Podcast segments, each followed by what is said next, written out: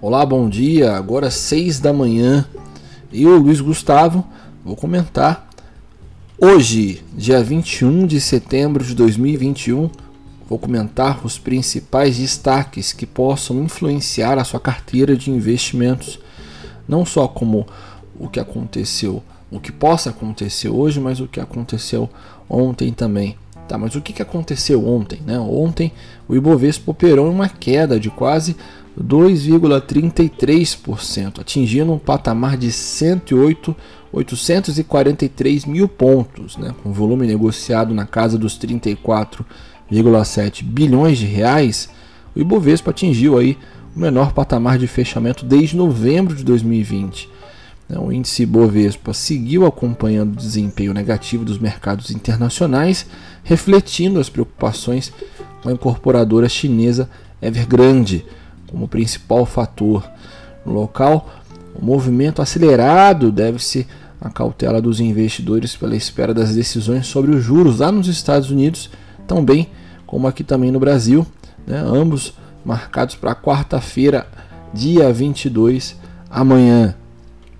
Do lado político, destaque aí para a reforma administrativa, após o deputado Arthur Maia receber as sugestões dos líderes para fechar o seu relatório. A votação está prevista para hoje, né, na comissão especial que é a PEC aí da reforma administrativa.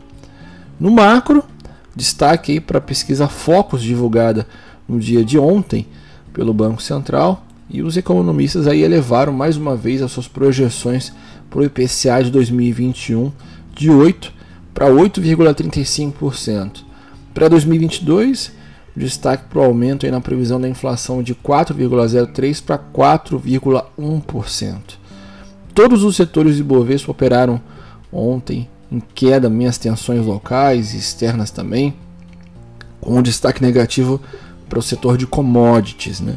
O setor de mineração e siderurgia teve foco negativo no dia de ontem, após a China fechar em queda de quase 8,8%, levando aí aos 92,98 dólares por tonelada, que é o menor nível desde maio do ano passado.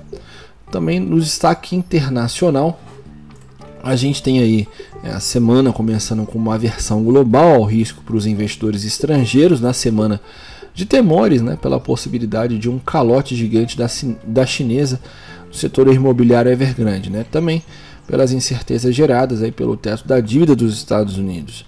Lá fora, o SP caiu 1,70%, Dow Jones 1,78% e a Nasdaq caiu aí 2,70%. E o mercado americano não tinha uma correção de preços há algum tempo, né? que somada às incertezas em aberto, causou uma queda mais expressiva no dia de ontem. Né? Outro ponto que gera cautela aos investidores também é a decisão da política monetária do Fed dessa quarta-feira, agora amanhã. Né? de acordo com a reportagem do broadcast, alguns analistas praticamente descartaram a possibilidade do Banco Central americano reduzir os estímulos monetários nessa reunião, diante aí das leituras da criação de empregos e de inflação mais fracas do que o esperado em agosto. E a expectativa deles é que o anúncio oficial da tapering fique para novembro, tá? Também nos mercados americanos os impasses entre os democratas e os republicanos quanto à extensão ou suspensão do limite do teto da dívida pública ali aumentam ainda mais um cenário de aversão a risco. Diante disso aí o dólar opera em alta nesse momento, né, em relação às moedas rivais, assim como o ouro petróleo e outras commodities operam em queda na contramão do dólar. Todos os 11 setores do SP fecharam em queda.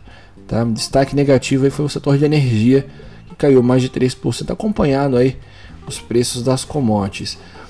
Na parte de empresas, no setor corporativo, né, a XP considerou positiva a decisão da Copel de não exercer o direito de preferência na aquisição da participação acionária da Gaspetro, tá? na Compagás seguido de outra informação favorável ao pagamento dos proventos né, no montante de 1,4 bi.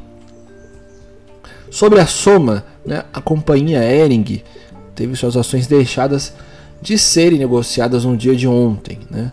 A soma e a Ering informaram que fecharam as operações de combinação de negócios entre as duas companhias anunciadas lá em abril. Dessa forma aí, os titulares das ações da Ering se tornarão titulares de ações do Grupo Soma também. Sobre a Magazine Luiza, né, tem muita gente tem posição na Magazine Luiza, é o BTG reiterou a recomendação de compra para os papéis da Magazine Luiza com preço-alvo em 26 reais. O é valor representa uma alta de quase 56% em relação ao último fechamento. E sobre a Azul, né, a Azul Linhas Aéreas aí, informou nessa segunda-feira, né, ontem, que o anúncio da abertura, reabertura né, de Portugal para os brasileiros provocou um aumento na procura das passagens. E a empresa já iniciou aí a venda de voos extras para Lisboa a partir de outubro, chegando a cinco ligações semanais entre Brasil e Portugal. E uma última notícia aí é sobre a 3R Petróleo, né, que ontem caiu 6,84%. A 3R convocou uma AGE tá, para o dia 20 de outubro sobre a aquisição da fatia na Duna Energia, por até 72,3 milhões de reais. Essa aquisição ocorreu em agosto, representando uma fatia de quase 50% do capital voltante da empresa. Esses são os principais destaques. Estou vendo aqui o mercado futuro, né? Nesse momento, tudo verdinho lá fora. Parece que vai ser um dia de alta, né? Ontem o Ibovespa, segundo análise técnica, segurou um, um, suporte muito importante, né? Na casa dos 107, 108 mil pontos. Não rompeu e parece que agora vai ser um dia de alta.